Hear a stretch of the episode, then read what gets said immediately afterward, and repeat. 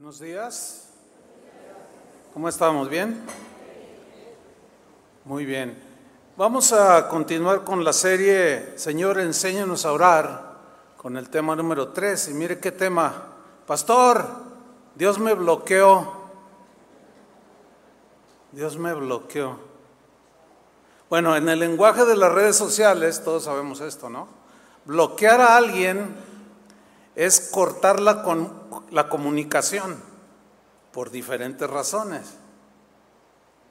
Bloquear a alguien es decirle, en las redes sociales, es decirle, no quiero escucharte, no quiero saber de ti. ¿Pero por qué? Tú bien sabes por qué y lo bloqueas y ya, no tiene acceso, ya no puede, porque es grosero, habla malas palabras, siempre está criticando y, te está, esa gente tóxica, y lo bloqueo.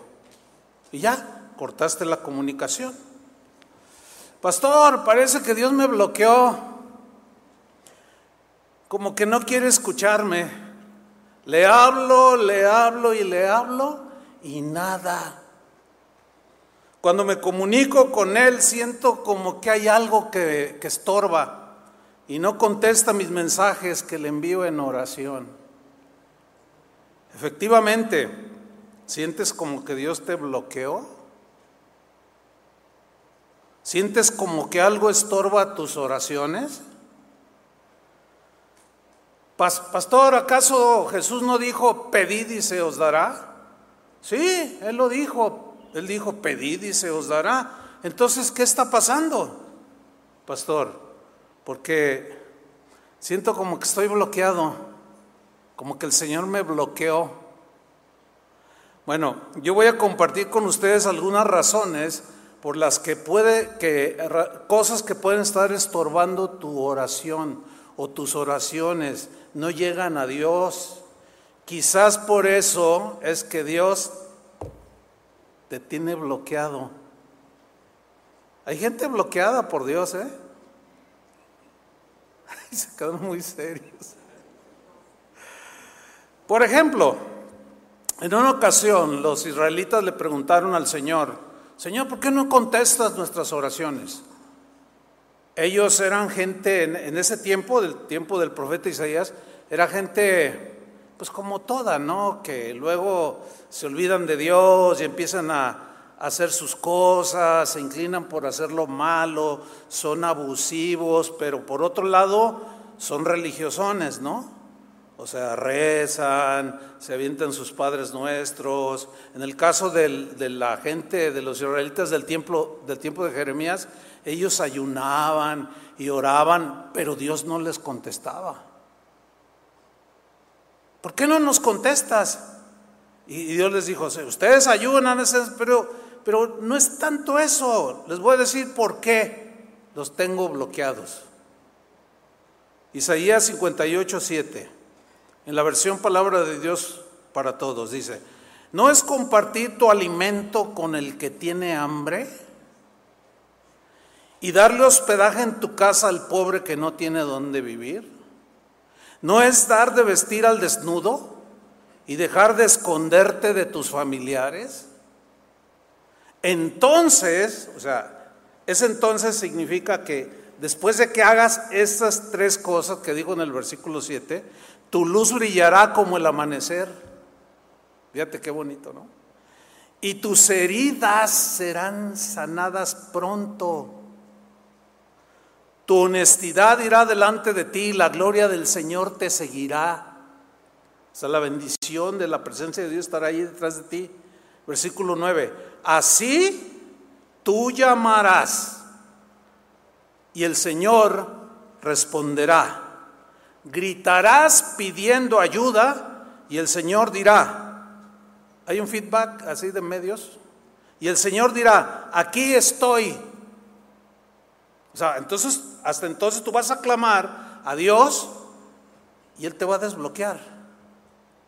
Entonces el Señor dirá, aquí estoy. Pero luego añade otras dos cosas. Si quitas la opresión, si quitas de ti la opresión, si dejas de estar muele muele a los demás. Por eso te tengo bloqueado, porque eres un cuchillito de palo que nada más estás molestando, molestando y molestando y molestando. Te tiene bloqueado el Señor. Quita el dedo opresor, dice. El dedo acusador, es que nomás están mirando y diciendo tontería y media y las palabras perversas. Por eso algunos están bloqueados. Y Dios no los oye. Pero haz esto que dice aquí y el Señor te va a desbloquear, te va a dar otra oportunidad de que tengas comunión con Él. Miren, dicen los eruditos que la Biblia contiene 667 oraciones, de las cuales 458 fueron contestadas por el Señor de forma favorable. Pero una de las razones por las que podemos estar bloqueados en la, en la comunión con Dios es que oramos porque pedimos cosas vanas, pedimos cosas egoístas y muchas veces materialistas. Todos necesitamos cosas materiales, ¿están de acuerdo? Pero cuando ya rebasa lo normal, lo ecuánime, lo, lo equilibrado, ya es un materialismo. Y ese tipo de oraciones no las recibe el Señor.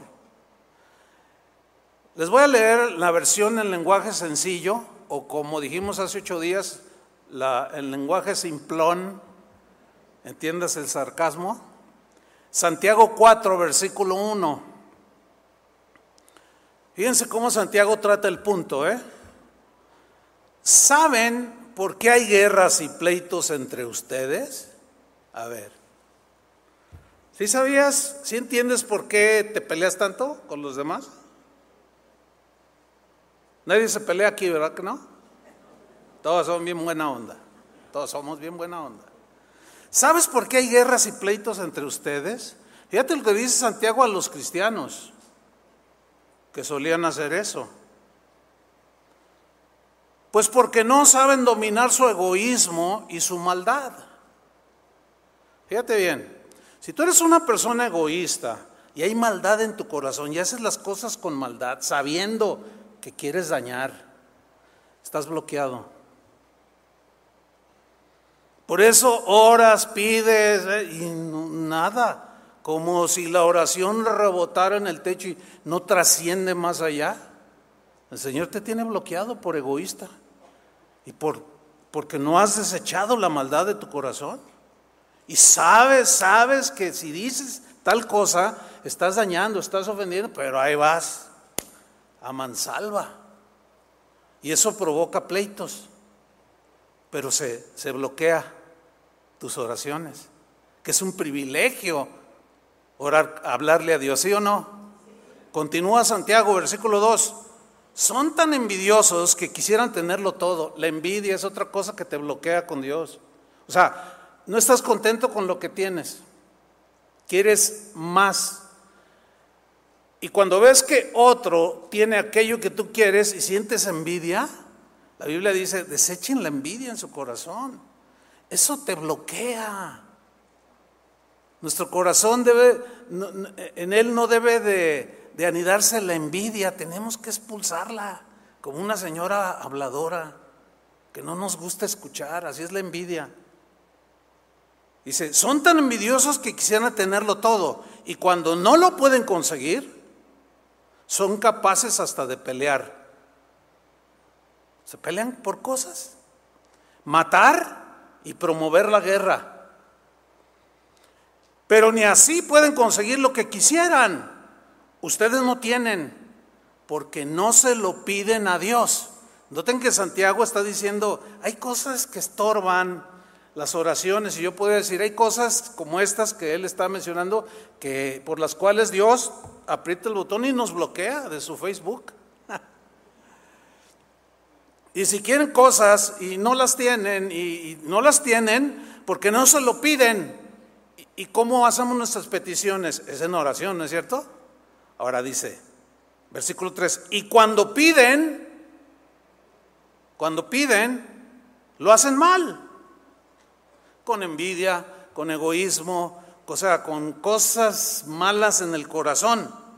Dice, y cuando piden lo hacen mal porque lo único que quieren es satisfacer sus malos deseos. Yo recuerdo una vez una, una cristiana que vivió en los Estados Unidos, una hermana, me comentó, ay pastor, fíjese que en la iglesia donde yo estaba, dice, yo no, no estoy criticando, quiero este, aclararles o quiero mencionarle algo que, que entristecía mi corazón, pero donde yo viví, donde yo, a la iglesia donde yo iba, eh, había enfrente, pasando la calle, otra iglesia, con otro pastor, con otras personas. Entonces una vez el pastor dice, hermanos, no sé si ya se dieron cuenta que los de allá enfrente cambiaron la alfombra de la iglesia. Y dice, no, pues no nos hemos dado, sí, yo ya me di cuenta y la trajeron de Egipto, de Luxor, allá de las mejores. Dice, hermanos, ¿a poco no podemos nosotros tener una alfombra mejor que la de ellos? ¿O no? Y todos los hermanos, amén. Pues órale, vamos a recoger una ofrenda eh, para, para que el Señor cuando entre en este lugar pise en una alfombra hermosa. Ya están orando. Qué vergüenza de oración. ¿Sí o no? Y luego yo nomás dije, híjole, pues qué, qué, qué manera tan pésima de enseñar a sus ovejas. Dice, no, pero luego pasó el tiempo y dice, hermanos, no sé si se dieron cuenta que los de enfrente tienen un piano bien bonito, pero ya vi uno. Es carito, cuesta como 100 mil dólares. Pero ¿a poco el Señor no es digno de que tengamos un piano de cola así grandote negro, bonito, para lavarle? Y los hermanos, sí, pues hermanos, vamos a comprar. Órale, pásenle a dar una ofrenda para comprar un piano de cola. Y compraron su piano de cola. ¿Cómo ora usted cuando pide? Ese tipo de oraciones, hermanos, no llegan. Pero algo peor, déjeme contarle algo horrible. Ah, de esto hace como 20 años. Un pastor me lo encontré por ahí. Y, hola, empezamos a dialogar, a platicar y a compartirlo. Me dice, pastor, fíjate que estoy muy, estoy muy molesto y estoy, estoy triste y molesto a la vez. ¿Por qué? ¿Qué pasó? Dice, fíjate que fui a la oración de un grupo de pastores que nos juntábamos de tal sector de la ciudad y cuando, pues vamos a orar, vamos a interceder y empezamos a orar y de pronto, durante el desarrollo de la oración, uno de los pastores dijo, hermanos, hay que orar, hay que, hay que orar por, por el pastor Chuyo Olivares. Ah, pues sí hay que orar, pero hay que orar para que, para que caiga. Yo le dije, ah, no me digas, sí, pastor, qué mala onda. ¿Cómo que para que? Dice, oye, oye, oye. Dice, yo les dije, oye, ¿cómo que vamos a orar para que caiga? Sí, es que él, él bloquea la bendición de la ciudad. Hágame usted el favor. Dice, y empezaron a orar, sí, Señor, que para que yo cayera. De eso hace 20 años y el Señor me ha guardado. O sea, no les contestó la oración. Pero qué oración tan pésima, tan horrible y ofensiva. Pues lo único que hice yo fue orar por ellos y Señor, pues ten misericordia. ¿Verdad? Porque lo que uno no puede desearle el mal a nadie y cuando lo desea, te pasa a ti. Entonces, hermanos, hay unas formas de orar terribles que bloquean. Dios te bloquea. Dicen, ¿cómo? ¿Te imaginas escuchar ese tipo de oraciones? Pues el Señor agarra su computadora y ¡time! te bloquea. Y luego horas, hablas, horas y nada. ¿Por qué? Por ese tipo de oraciones. ¿Cuántos están bloqueados aquí? No, no lo sé. Pero otra razón por la que puedes estar bloqueado por Dios es por precisamente negar ayuda al necesitado.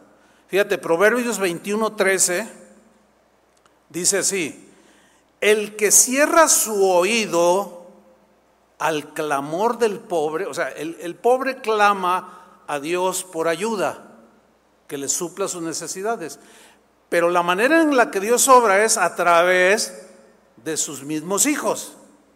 ¿Me explico? O sea, eh, eh, porque cuando tú, por ejemplo, tú clamas, tienes una necesidad y Dios usa a otros, incluso a gente ni cristiana es, y los usa para suplirte, así es como Dios trabaja. A veces usa formas totalmente sobrenaturales, pero lo común es que te use a ti mismo. Entonces, fíjate, el que cierra su oído al clamor del pobre, también él clamará y no será oído. ¿Por qué? Porque está bloqueado.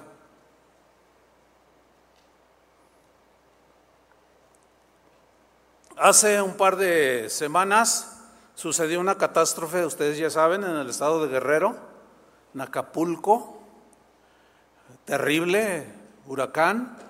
Bueno, allí hay mucho, mucha gente que vive. Hay, la mayoría fueron dañados. Y hay una casa de oración allí en Acapulco. Eh, yo tengo fotos de las casas de algunos hermanos que perdieron todo, casas sin techo, llenas de agua, pisando allí, recogiendo lo poquito que les quedó, pues todo se viene abajo, todo se colapsa. Entonces lo, ellos claman a Dios, ¿sí o no? Y Dios usó a algunos de ustedes. Porque nosotros hicimos el llamado porque necesitaban ayuda, necesitaban comida. Y, bueno, hicimos el llamado a todas las casas de oración, que hay casi 200 en algunos países y aquí en México, obviamente. Y respondieron, respondieron. Pero yo no sé si algunos de ustedes, pudiendo, cerraron su corazón. No estoy tratando de condenarlos, ni, ni, ni, no, no, no, no, estoy enseñándoles. Porque algunos como que, bueno, pues sí, está bien ahí, que les ayude el gobierno. No, hermanos, si alguno de ustedes, pudiendo, cerró su corazón, estás bloqueado. Estás bloqueado. Porque cuando se te ofrezca a ti y clames, Dios no va a oír. Así, así de claro. Es el asunto. No podemos cerrar nuestro corazón, hermanos. Gracias a Dios. Yo, yo la verdad como pastor estoy muy, muy agradecido con el Señor por tener ovejas generosas. Además, como dijo un pastor, bueno, la naturaleza de la oveja es dar lana. ¿Entiendes el doble sentido, no? Bueno, sí, pero hay unos que, pues no. O sea, no, no, y teniendo. Fíjese, una vez, hace años de esto que voy a contarle, hicimos una colecta para una necesidad que había en algunos lugares con gente necesitada. Y les dijimos que podían traer ropa, pero siempre les aclaramos, pero por favor, no traiga la ropa con la que pintó su casa. No traiga zapatos rotos porque también es una pena. Es una pena cuando, cuando se piden este tipo de ofrendas y la gente hace eso, ropa sucia. Es, es terrible eso, hermano. Y bueno, la gente respondió, yo les dije, miren, den de lo que se ponen, de lo que usan cotidiano. Es más, algunos Dios los va a desafiar a que den la mejor ropa que tienen. Y respondieron. Entonces yo como pastor me siento muy contento por eso, ¿no? Porque hay generosidad. Pero a los siguientes días llegó alguien a mi casa, tocó la puerta y cuando vi, pues no, yo no la reconocía a esta persona y bueno, salí a recibirle, me dice, pastor, entonces ya asumí que era alguna oveja de la iglesia, ¿no? Ah, pásele, la invité a pasar. Dice, no, no, aquí estoy bien nada más. pasó el cancel y, no, no, aquí hermano, nada más vine a decirle una cosa. Ah, sí, dígame, a mí, usted ni nadie me va a sacar nada. Y yo le dije, ah, caray, le digo, ¿de qué está hablando? Dice, yo, yo de una vez se lo digo, ¿eh? A mí, usted ni nadie me va a sacar ni un centavo. Yo le dije, a ver, a ver, a ver. Yo pienso que usted se está equivocando. No, dice. A mí usted no me va a sacar nada. Le digo, dígame, mencióneme a uno que yo le haya sacado algo. Dice, porque yo no voy a dar nada. Yo me sentía avergonzado. Le digo, ¿usted va a casa de oración? dice, claro, gloria a Dios. Yo me sentía avergonzado, pero por esa persona que me estaba diciendo eso. Por cierto, muy rica, ¿eh? Pero al tiempo la fraudearon con millones de pesos a esta persona. No, hermanos, así no es. Y no sé si hasta la fecha esté bloqueada, ¿eh? No lo sé. Otra razón por la que puedes estar bloqueado por Dios es por maltrato familiar. Hay padres que abusan de sus hijos y los provocan a ira. En lugar de educarlos, los maltratan, se exceden hay mucha violencia familiar y dentro del cristianismo, dentro de los cristianos, eh, pues hay encuestas, sobre todo en los Estados Unidos, que es el país de las encuestas, donde hay un alto porcentaje, y bueno, pues ese es más o menos el parámetro, ¿sí?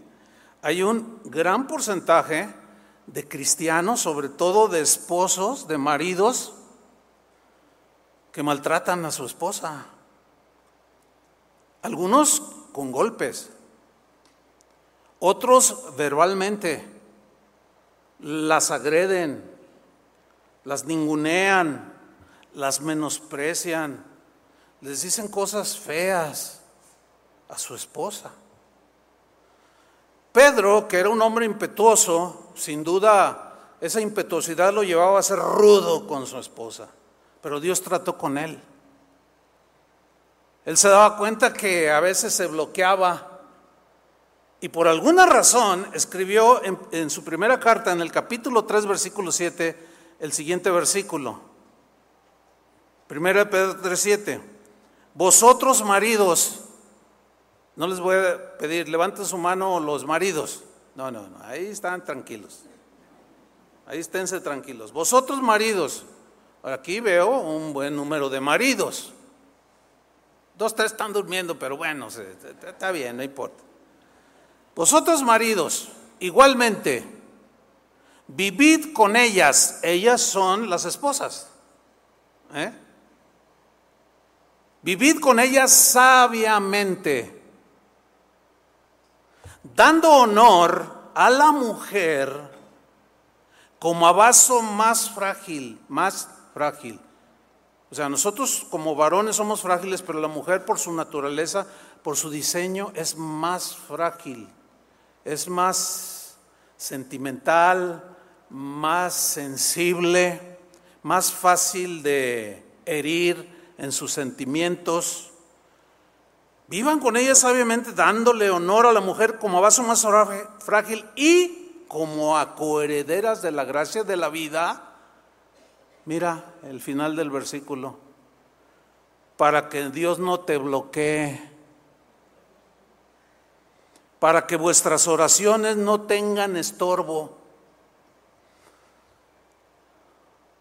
Yo, yo presiento que hay un montón de maridos, o un buen número de maridos que están bloqueados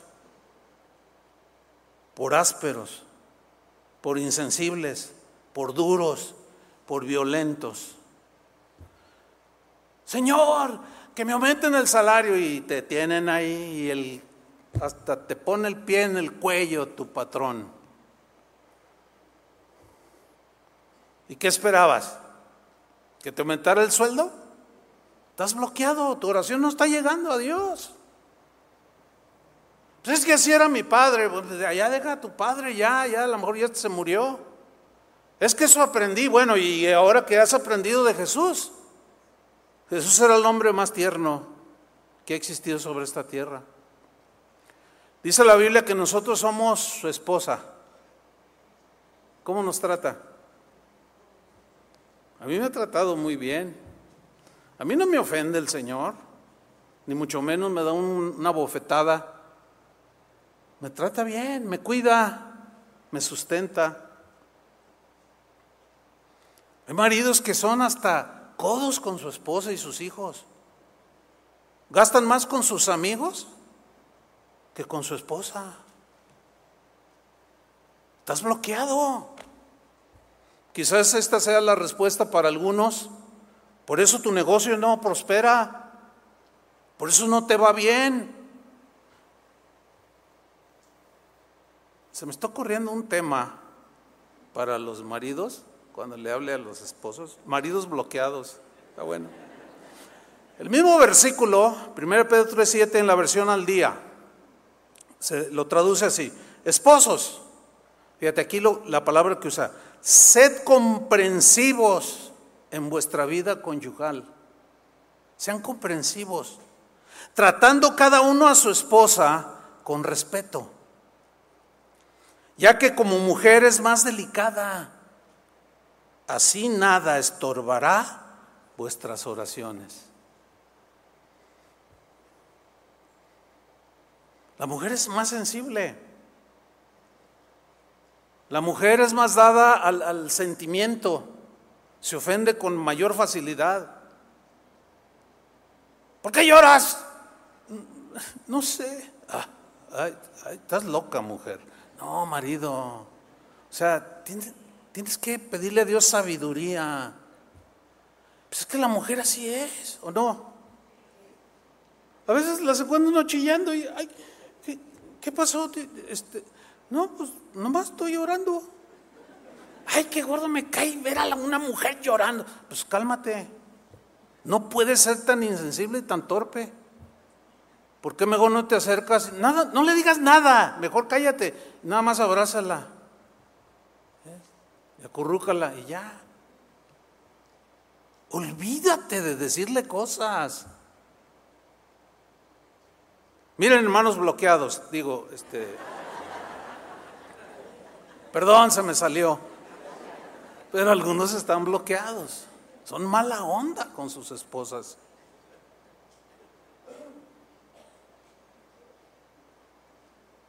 Tú decides cuándo desbloqueas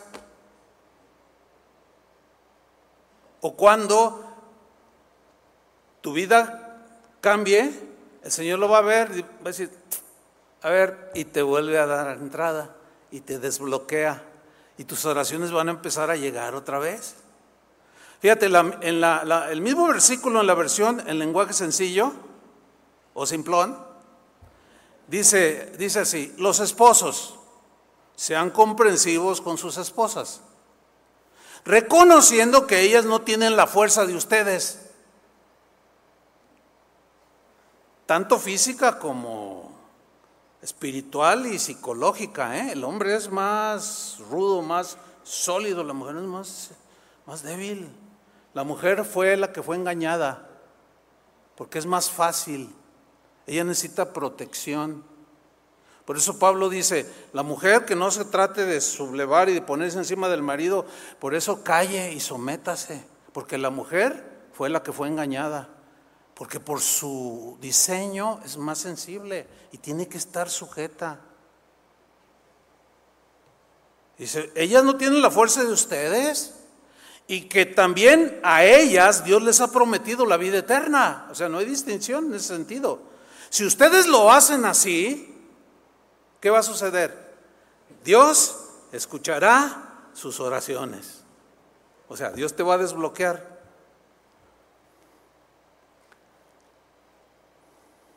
Sucedió un caso por allí, en algún lugar, de un, de un cristiano, un, hombre, que le preguntaron, oye, ¿y, tu esposa? No conocemos a tu esposa. No, mi esposa me, me abandonó, mi esposa me dejó porque no se quiso convertir a Cristo.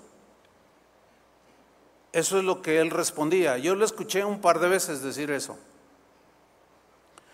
Pero un día, Un día alguien se lo encontró con su esposa y le empezó a compartir, porque pues él siempre se quejaba, no, es que ella es bien pagana, no, es que ella, y siempre le hablaba de ella, que ella no quería y bla, bla, bla. Entonces se los encuentra y le empieza a compartir. Y la señora respetuosamente callada lo escuchaba. Ay, qué bonito. No, no. Y luego volteaba a ver al marido, ¿no? Y, seguía escuchando. Y el que le estaba compartiendo estaba sintiendo contento porque él pensaba que estaba recibiendo. Y le dice, ¿qué, ¿qué le parece lo que le estoy compartiendo? Y la esposa le respondió, dice, bueno, es que así me habla aquí don fulano, así me habla, dice, pero me maldice, me dice malas palabras, me golpea, me ningunea, me humilla, me denigra, me calumnia, me desprecia. Y el, hermano le dice, ¿tú haces todo eso? Bueno, si es que ¿quién aguanta una vieja como esta? Ah, y le anda diciendo a todo el mundo, ella me dejó porque no quiere a Cristo. ¿Cómo se iba a convertir la señora? Si tenía un golpeador, un maldiciente, dice, mire, yo creo que nada más cuando va a la iglesia habla bien, pero lo había de ver aquí en su trabajo. De cinco palabras, tres son groserías y maldiciones. Hermanos, me temo que hay, hay un buen número de, de, esposos bloqueados. Bueno, este, esta señora se fue de su casa, lo abandonó, ya no quiso saber nada. Ese hombre sigue bloqueado hasta la fecha, porque no hace el intento de reconciliarse, de irle a pedirle perdón por todos sus abusos. Y estoy seguro que sigue bloqueado. Dios no oye sus oraciones y no le va bien en la vida. Pero una nota aparte así entre paréntesis, esposas, ustedes también deben de hacer su parte. Porque bueno, ciertamente hay esposas que, bueno, y, Pedro en, el mis, en su misma carta, en el mismo capítulo 3, pero en el versículo 1, en la versión al día, miren lo que les dijo a las esposas. ¿Cuántas esposas hay aquí? A ver, ¿cuántas? Ok, ahí va. Esto es para ustedes, es gratis, ¿eh? es, un regalo de... Para que también Dios las desbloquee algunas, que pueden estar bloqueadas. Dice primera de Pedro 3.1, versión al día. Asimismo, esposas, someteos a vuestros esposos. De modo que si algunos de ellos no creen en la palabra, o sea, son inconversos, puedan ser ganados a Cristo más por vuestro comportamiento que por vuestras palabras, por tanto sermón, viejo borracho. Ya no le digas así. Es como el, marido que les contaba hace un rato. La ofendía, la denigraba, la calumniaba y hasta le pegaba. Hace poco escuché un predicador que de cuando en cuando me gustaba escucharlo, pero cuando escuché lo que dijo, dije, ay, Dios mío, tápale los oídos a todos los que lo escuchan. Pero ¿saben qué dijo? De vez en cuando es bueno darle una cachetada a la esposa. Y dije, no, no puede y se jacta de ser un gran teólogo, un gran predicador, y terminó diciendo de vez en cuando. Alguno dirá, ay hermano, es que a veces dan ganas. Pues también ella a veces le dan ganas de darte una a ti. Pero entonces, ¿de qué se trata el asunto?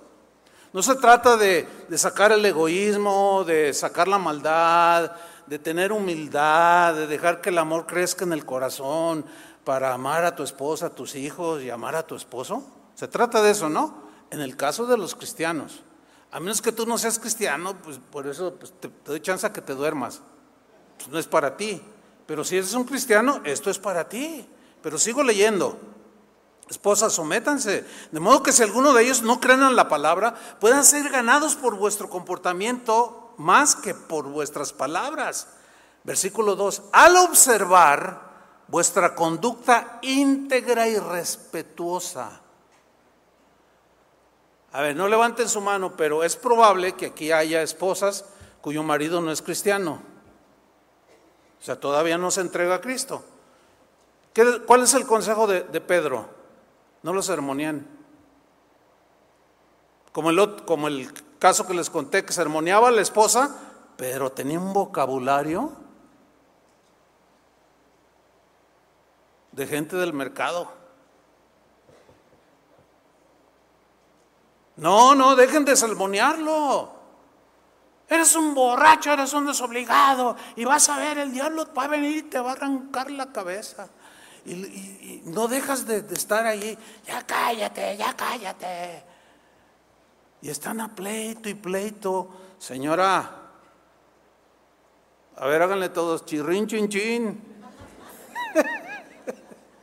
Mejor cierre la boca, respételo, hágale su comida favorita, ámelo.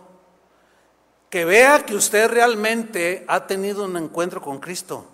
Que su testimonio es lo que está diciendo aquí Pedro que su forma de vida, su forma de ser, sea tan diferente a como usted era, que ella le, impacte. Una vez,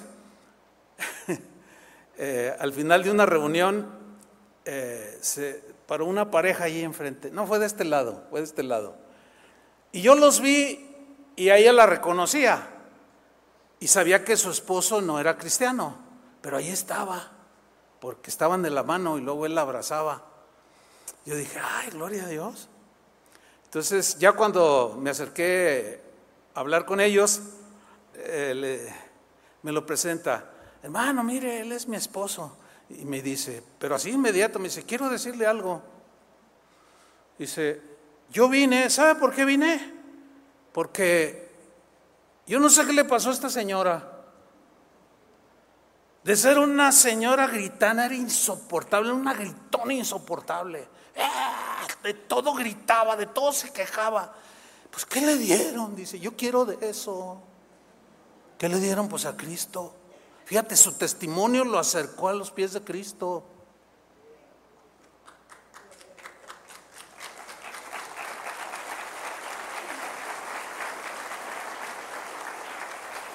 Algunas no aplaudieron porque les cayó el asunto, ¿no? Pero bueno, está bien, está bien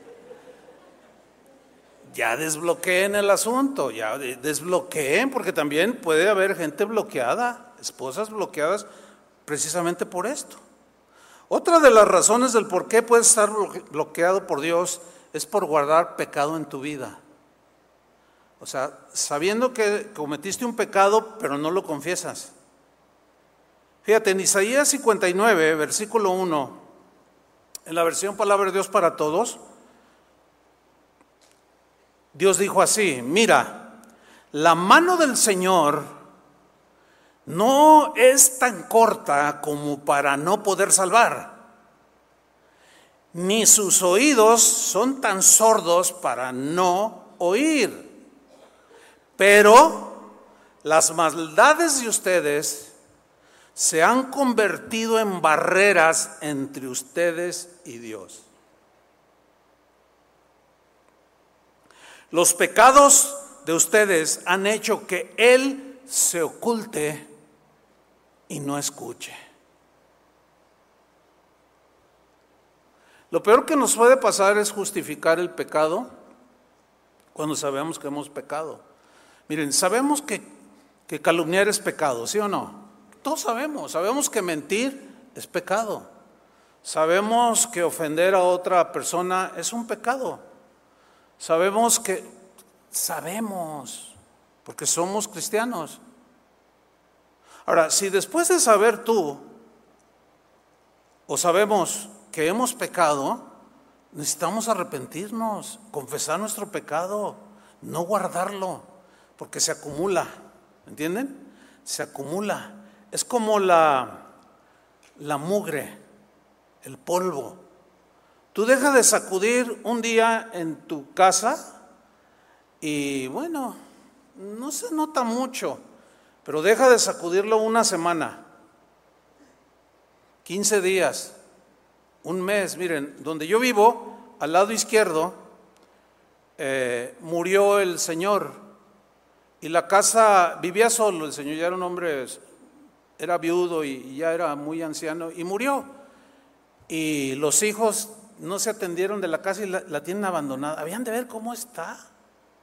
Ya en el patio, donde está la cochera, ya, ya salieron plantas ahí, en las hendiduras del mosaico ahí del piso. Todo eso habla de un descuido, ¿no es cierto? Y el otro día yo haciendo algunas cosas, pues me asomé y es muy triste, porque es una casa bonita.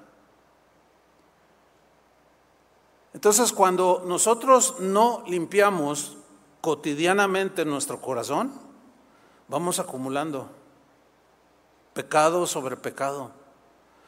Y se te complica la vida, créemelo, se nos complica la vida. Nos metemos en muchos problemas. Empezamos a tropezar, a tropezar, a tropezar. Y oramos y hablamos. Y como estamos bloqueados, Dios no escucha. Hay un caso en la Biblia, bueno, hay, varios, pero voy a mencionar el caso de David, que pecó contra Dios, pecó contra él mismo, pecó contra una familia y se enredó allí con una señora que no era su esposa. Ustedes conocen el caso, ¿no es cierto? Y en el Salmo 32, versículo 3, allí David dice algo muy, muy, muy tremendo. Fíjate, Salmo 32, versículo 3 refiriéndose a, ese lapso que él pasó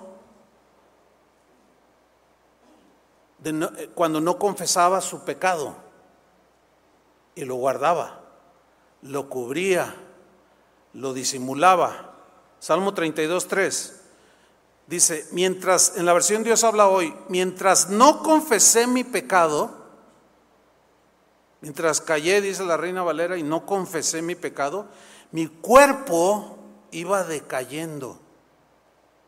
O sea, aún su cuerpo físico iba enfermando, decayendo, envejeciendo, marchitándose, por mi gemir de todo el día, porque él sabía que había pecado, pero no lo confesaba. Estaba bloqueado. Dios no escuchaba sus oraciones, porque había una barrera como, dijo ahí el profeta, hay una barrera entre ustedes y yo por sus pecados. No por Dios no peca, Dios es santo. Nosotros somos los que ponemos la barrera. Dice el versículo 4, pues de día y de noche tu mano pesaba sobre mí. O sea, él, él está diciendo, yo no confesé mi pecado y empecé a decaer. Sentía una pesadez. En otra versión dice, como si tu mano que pesa estuviera sobre mí. Pero no bendiciéndolo, sino tratando de que él reaccionara para que confesara su pecado. Y luego continúa en el versículo 4, como flor marchita. Todos han visto una flor marchita, ¿no? Pero ah, todos hemos visto una flor así en su esplendor, ¿no? Así bonita, una rosa, ¿no? Que huele rico y bien bonitas que son, son de mis flores favoritas, las rosas. Pero cuando se marchitan, están todas así. Y, y David dice, como flor marchita, por el calor del verano, así me sentía de caer. ¿Algunos de ustedes están deprimidos, decaídos? Que ese es un sinónimo, porque están bloqueados, porque no han confesado. Cuando Dios sabe todo, Él conoce nuestros íntimos pensamientos, todo, todo, todo, todo. Tú te puedes esconder de tu esposa, te puedes esconder de, del pastor. Del otro día bromeaba con, con un hermano y le decía, oye, ¿por qué cuando, cuando este, hay alguien platicando así entre nosotros, ¿no? Y luego llego yo, todos se cuadran. Todos, ay, pastor, ¿por qué? ¿Por qué? Como si yo qué. O sea, ¿por qué, ¿por qué cuando me ven algunos se cuadran. ¿Sí entienden eso, no? Se cuadran. ¿Por qué? No, sigan normales, sigan platicando, o sea, este, ¿por qué como, yo qué? Yo también tengo los errores que ustedes tienen. No, pues es que usted es el pastor. Bueno, se cuidan más de mí que de Dios, por el amor de Dios. Qué, qué errados están. Qué conducta tan más torpe, con el perdón de usted, que se cuiden más de mí que de Dios. No, hermano, salúdenme normal, normal. Y no se cuiden tanto de mí, no quieran quedar bien conmigo. Dios sabe todo. Bueno, dicen los estudiosos que David tardó un año en confesar su pecado. Un año. Pero todo, todos los días ahí lo tenía presente. Y con quien quiera que él hablara, él sabía que aquellos sabían. Y él lo tenía presente y eso le carcomía. Mientras caí envejecieron mis huesos, dice, mi gemir todo el día. Todo un año porque los, eruditos pues, se dedican precisamente a sacar detalles como eso, y eso dicen ¿eh? los eruditos, que tardó un año aproximadamente confesar su pecado. ¿Cuánto tienes tú? Durante ese año David duró bloqueado. Estaba bloqueado por Dios. La tecla Dios la oprimió. No había comunión y empezó a decaer. Cuando alguien tiene esta actitud de decaimiento, de desánimo, de, de, pesadez, bueno, examínese, examínese. Hay una manera de desbloquear la comunicación con Dios y es confesando el pecado. Porque fiel y justo es Dios, ¿no es cierto? Para perdonarnos. ¿Cuál es el asunto de no reconocerlo? Mira, el pecado, el, problema, el problema no es fallar, porque todos fallamos.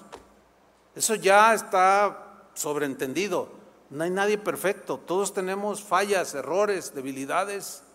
Ese no es el problema. El problema es que cuando fallamos, no lo reconocemos. Ese es el verdadero problema. Por eso Juan lo, escribió de una manera inspirado por el Espíritu Santo. Si confesamos nuestros pecados, Él es fiel y justo.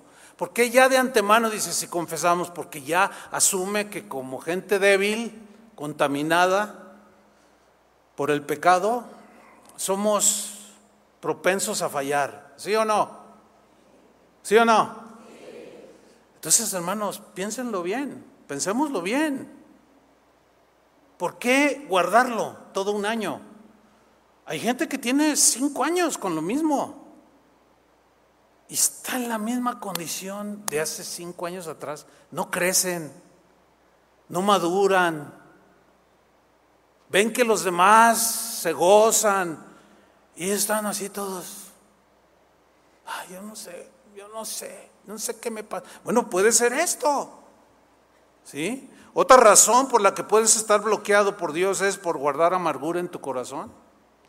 En Hebreos 12, versículo 15 dice, dice lo siguiente, mirad bien, fíjate esa frase, mirad bien, o sea, presta atención, considéralo, analízalo.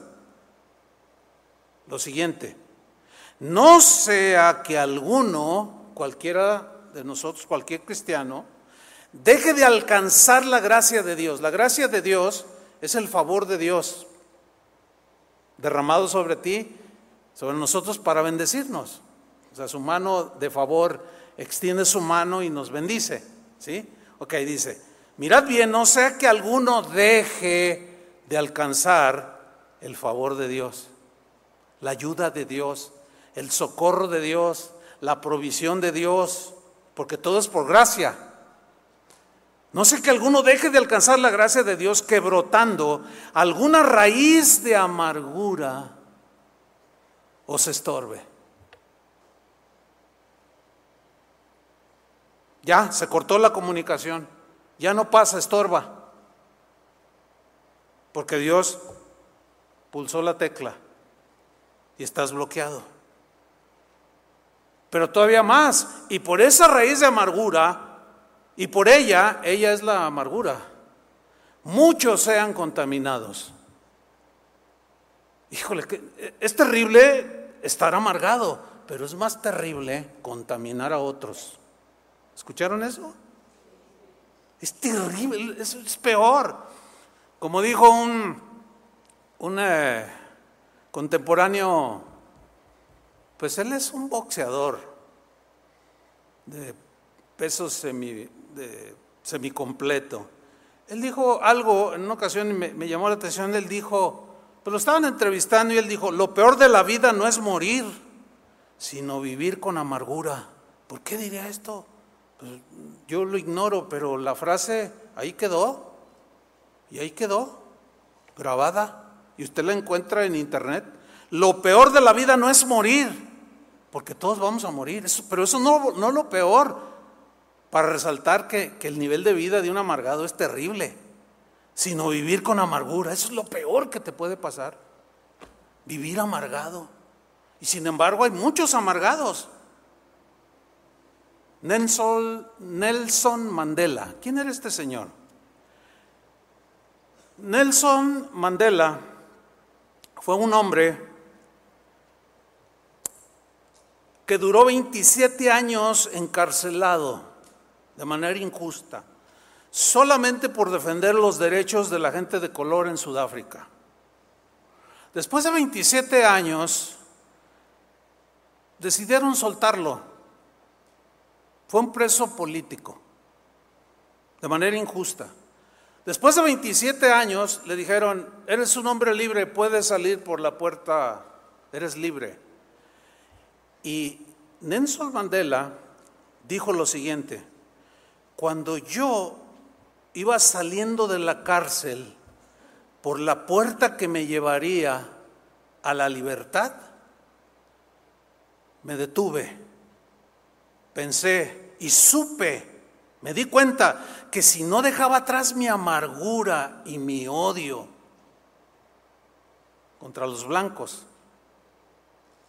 todavía estaría en prisión. Eso lo dijo después de salir, obviamente. Se refería a una prisión de amargura. Bueno, de ahí Nelson Mandela salió para ser presidente de Sudáfrica. Y en un par de años le entregaron un premio Nobel. Pero dejó a su amargura ahí afuera. Cuando él llegó a ser presidente dejó la amargura, no se vengó.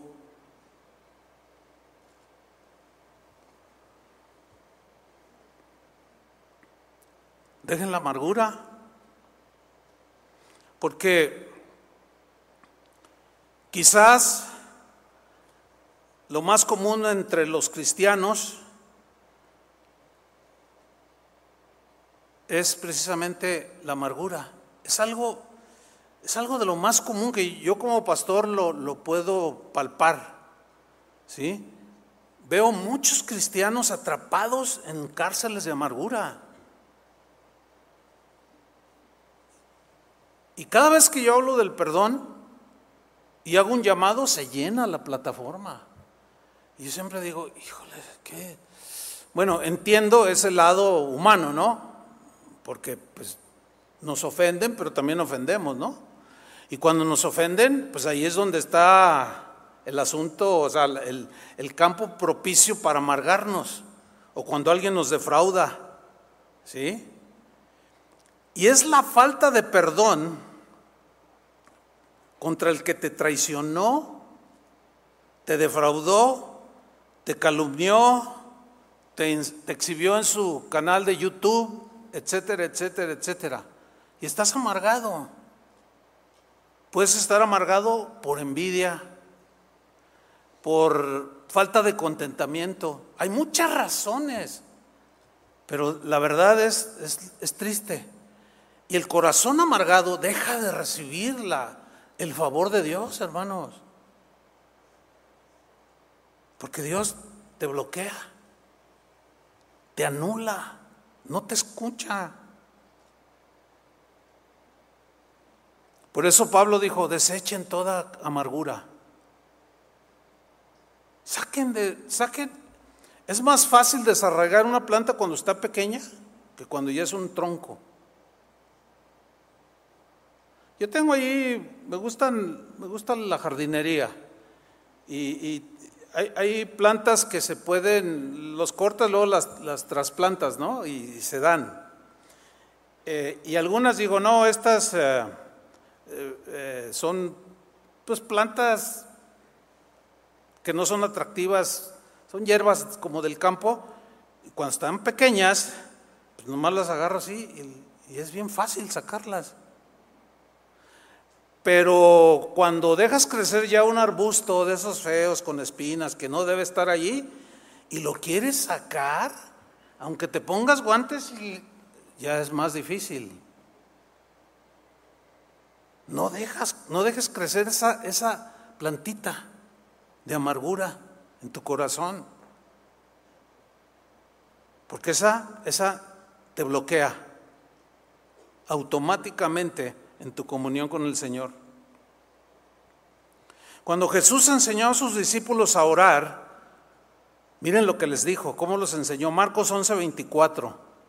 Por tanto, os digo que todo lo que pidiereis orando, fíjate, está hablando de oración Dice, todo lo que estés pidiendo en oración, os digo que todo lo que pidierais orando, creed y lo recibiréis. ¿Cuántos creen? Ahí lo quieren recibir, pero ahí no termina la enseñanza. ¿Eh? Pidan todo lo que queréis, pero crean que lo recibiréis y os vendrá. Y muchos ahí se detienen, no, tú pídele, aquí dice que todo lo que pidas, Él te lo va a dar. Bueno, sí, pero no podemos cortar el pasaje y olvidarnos del versículo 25 y 26, que es parte de la misma enseñanza. ¿Ah? Versículo 25, y cuando estéis orando, ¿qué dijo? Y cuando estéis orando, ¿qué debemos hacer? Fíjate, ¿por qué dijo perdonar? ¿Por qué no dijo den? ¿Por qué no dijo otra cosa? ¿Por qué dijo perdonad? Porque Él sabe que los seres humanos somos propensos a herirnos, a amargarnos, a tener resentimientos y sentimientos de venganza, que es lo peor. Ahora ya vas a saber quién soy yo. Un pastor me, contó que una ocasión había tenido unas diferencias con otro pastor, pero hablaron y se arreglaron. Y pasaron, pasó un tiempo y este otro pastor se cambió de ciudad y despidiéndose de otros pastores, entre ellos el que me contó esto, dice que cuando lo abrazó, Dice, pues yo fui sincero y yo lo abracé, que Dios te bendiga. Y dice, y aquí en el oído me dijo, pero no se me olvida. Y tú te vas a acordar de mí, te lo prometo. Aquí se lo un pastor. Bueno, eso sucedió hace años. Ese pastor hoy está en desgracia. Total. Oye, ¿cómo? Y luego se paraba los domingos a enseñar a su gente. Yo no puedo enseñar del perdón estando amargado, sería un hipócrita, ¿sí o no? ¿Cómo? Ustedes tampoco pueden predicarle a nadie que perdone al marido si ustedes están amargados, serían unos hipócritas. Y eso no va con nosotros. Arréglense, para que me entiendan, como si Dios les hablara, arreglaos con el Señor vosotros, como la versión antigua. Y cuando estéis orando, perdonad si tenéis algo contra alguno. ¿Tienes algo contra alguien? ¿Verdad que sí? Pero, pero han, han hecho oraciones, ¿sí o no? Hace rato nos humillamos delante del Señor y oramos. Y, él, dicho, él, él ha dicho, si mi pueblo que invoca mi nombre se humillare se arrepintieren, entonces yo oiré desde los cielos, pero están bloqueados. Si tenéis algo contra alguno, para que también vuestro Padre que está en los cielos os perdone a vosotros vuestras ofensas. ¿Ves? O sea, si tú oras y yo oro, y mientras oro me acuerdo que tengo algo contra alguien y no lo perdono, Dios no me perdona. ¿Por qué? Porque Dios no me escucha. ¿Por qué? Porque estoy bloqueado. Ay, hermano, ahora estoy entendiendo quizás por eso oro por mi hijo y nada, como que Dios no me... Y siento inseguridad y siento desconsuelo. Y pues es que estás bien amargado. ¿Cómo quieres que te escuche? Es que con los que te ofendieron no, has, no has decidido perdonarlos. Así no funciona.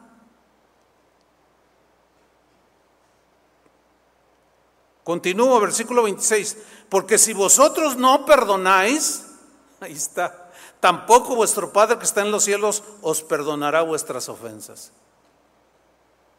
Así es que ya saben, ya sabemos de aquí en adelante, cuando volvamos a orar, porque vamos a hablar bastante sobre la oración. Ya sabemos. Pues hay que desbloquear. ¿Quieres ser desbloqueado por el Señor? ¿Sí o no? Perdona ya. Ya suelta la amargura. Déjenme contarles una historia. Creo que le he contado una sola vez, pero fue una historia, una, experiencia que tuve impresionante. Miren, en febrero de 1990, en un país centroamericano, Nicaragua, terminó la guerra civil en ese año, en el, año 90.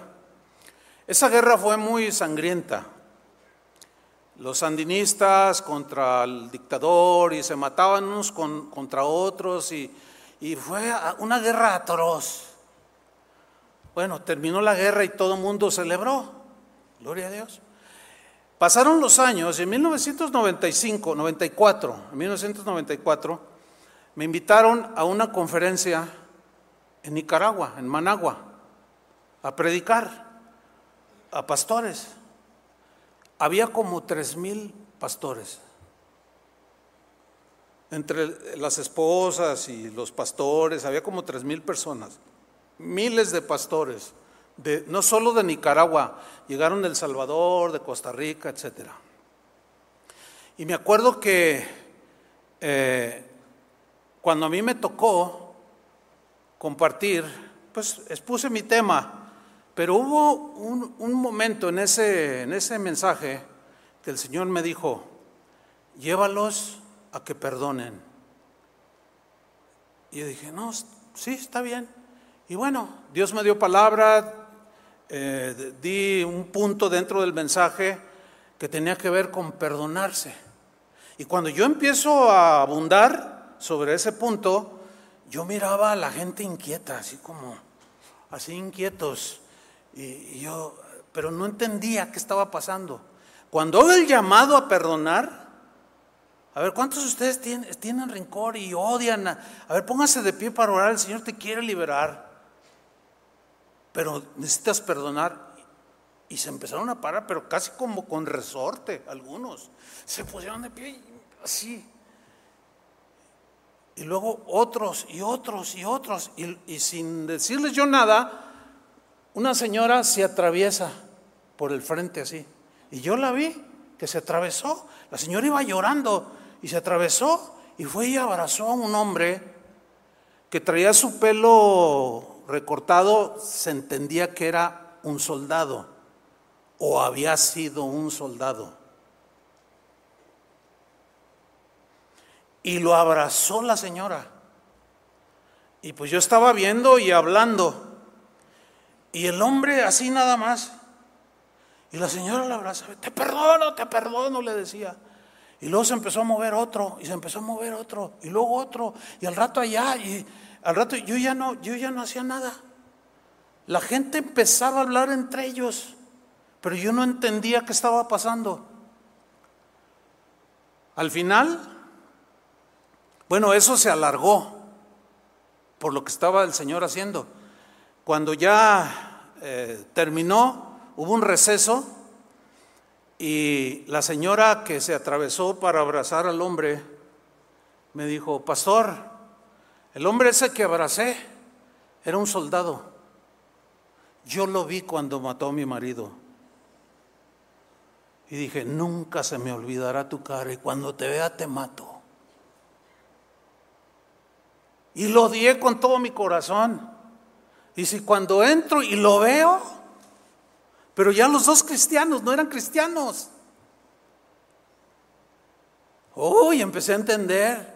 No, al rato ya la gente se me acercaba yo les preguntaba, hermanos, no, pastor, mire, yo vi que este, este hombre mató a mi hijo, lo ahorcó, violó a mi hija. Era una de atrocidades que habían cometido. Y allí entre esos tres mil que ya en ese lapso ya eran líderes, algunos hasta pastores, porque se habían convertido, o ya lo eran, no lo sé. Si usted hubiera visto aquella escena, hermano, para mí fue inolvidable. Nunca jamás he, visto una situación así. ¿Por qué? Porque eras o eras de los sandinistas o eras del, gobierno. Y entre los dos se violaban, se mataban, se quitaban la vida, se colgaban, los ahorcaban, terrible, y allí se encontraron. Aquello, hermanos, fue glorioso. Y cuando yo preparaba este mensaje, vino a mi mente eso. Dije, ya no me acordaba. hace muchos años de eso, casi 30 años. Ahí Dios desbloqueó a un montón. Y todavía me los encuentro por ahí cuando voy a aquellos lugares. Pastor, yo estuve aquella mañana. Pastor, Dios me liberó. Pero dijeron ya. Y lo hicieron. Hermanos, ¿ya no quieres estar bloqueado? Ahí está la palabra del Señor. Porque otra cosa que bloquea es cuando no prestas atención a la enseñanza de Dios y la ignoras. Mira lo que dice Proverbios 28, 9, y termino. El que no presta atención a las enseñanzas de Dios, o sea, que no las obedece después de escucharla, hace que Dios no soporte sus oraciones. Manos, ¿qué más les puedo decir? Les vamos a enseñar mucho sobre la oración, pero, pero es bueno estar desbloqueados para cuando reciban las, las enseñanzas que siguen, ¿no es cierto? Pónganse de pie.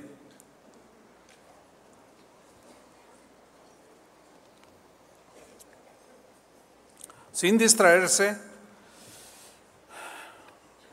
cierra tus ojos ahí donde estás. Dile, Señor, aquí estoy. Bien decía David, no puedo esconderme de tu espíritu.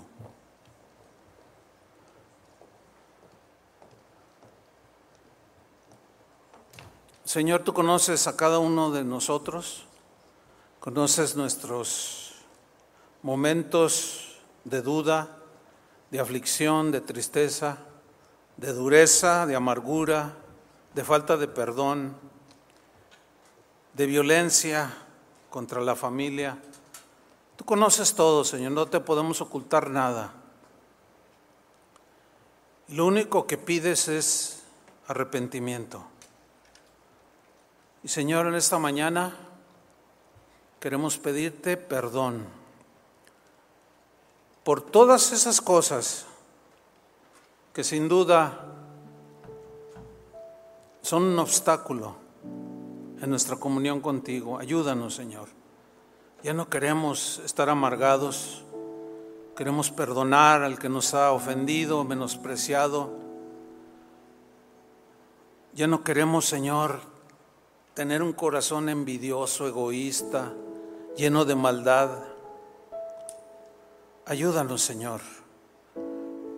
Ahora entiendo por qué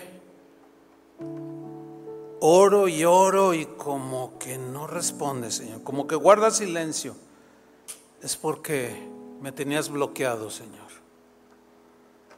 Pero en esta mañana te pedimos, Padre, que desbloquees que pulses esa tecla de desbloqueo. Queremos tener otra vez comunión contigo. Queremos tener paz en nuestro corazón. No podemos seguir igual. ¿De qué sirve seguir igual y orar y orar, alabarte, orar, alabarte, pedir y tú no escuchas?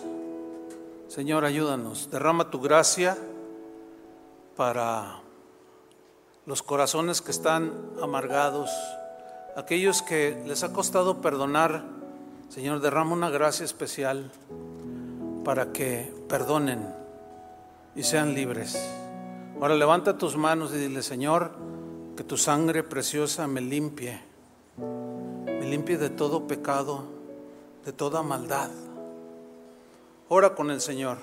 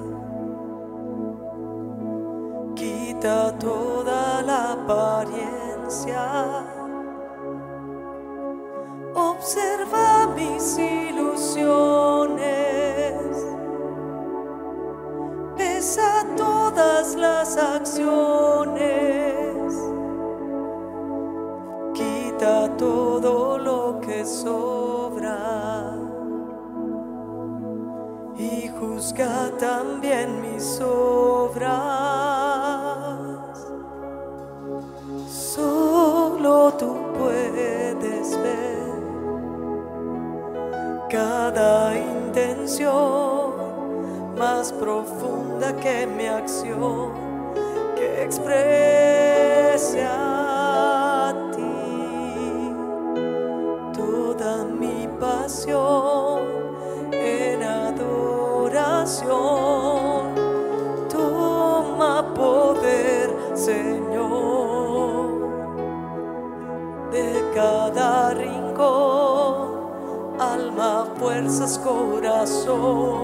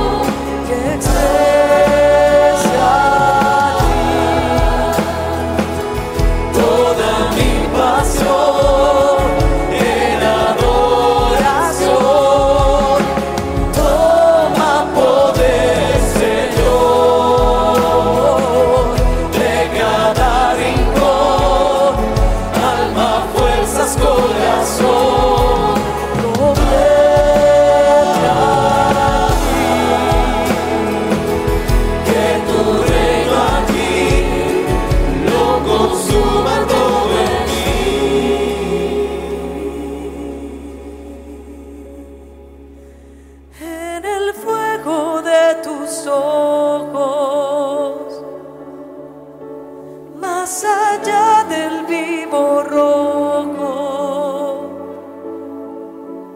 Funde toda mi existencia.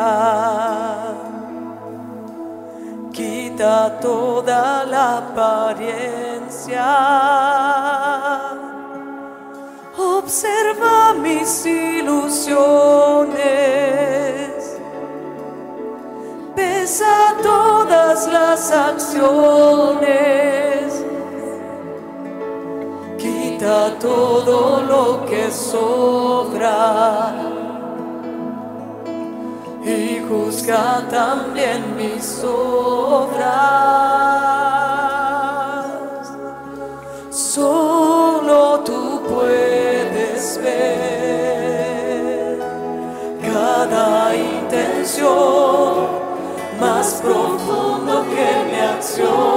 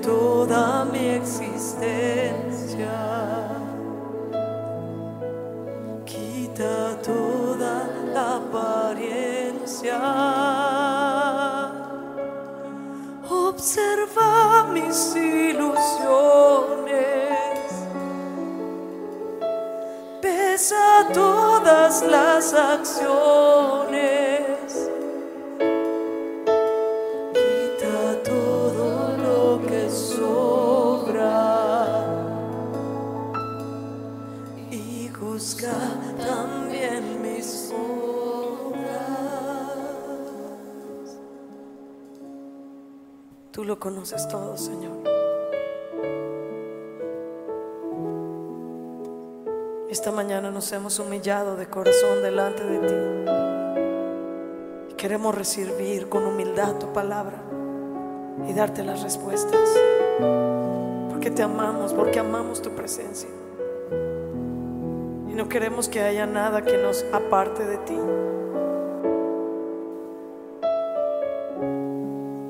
Través de tus profetas tú dijiste a tu pueblo, vuestros pecados han hecho división entre ustedes y yo. Escudriñanos, Señor, que no haya nada.